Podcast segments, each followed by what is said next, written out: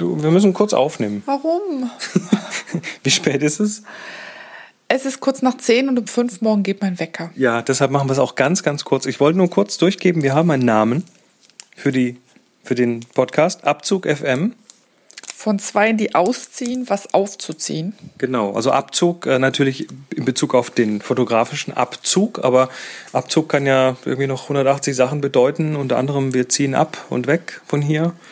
Und äh, den Mietvertrag haben wir jetzt unterschrieben und eingeschickt, das haben wir schon gesagt. Und jetzt warten wir darauf, dass wir ein unterschriebenes Exemplar zurückbekommen. Richtig, und äh, das mit dem Buch, das äh, ist noch nicht, also hier, das ist das Klopfen auf Holz, dass das auch irgendwie klappt.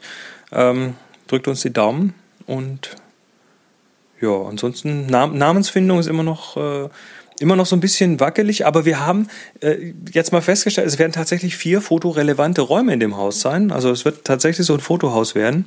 Wir haben äh, eine Dunkelkammer für die, für die Analog-Geschichten. Äh, wir haben ein Studio, in dem mhm. man äh, Fotos und Videogeschichten machen kann.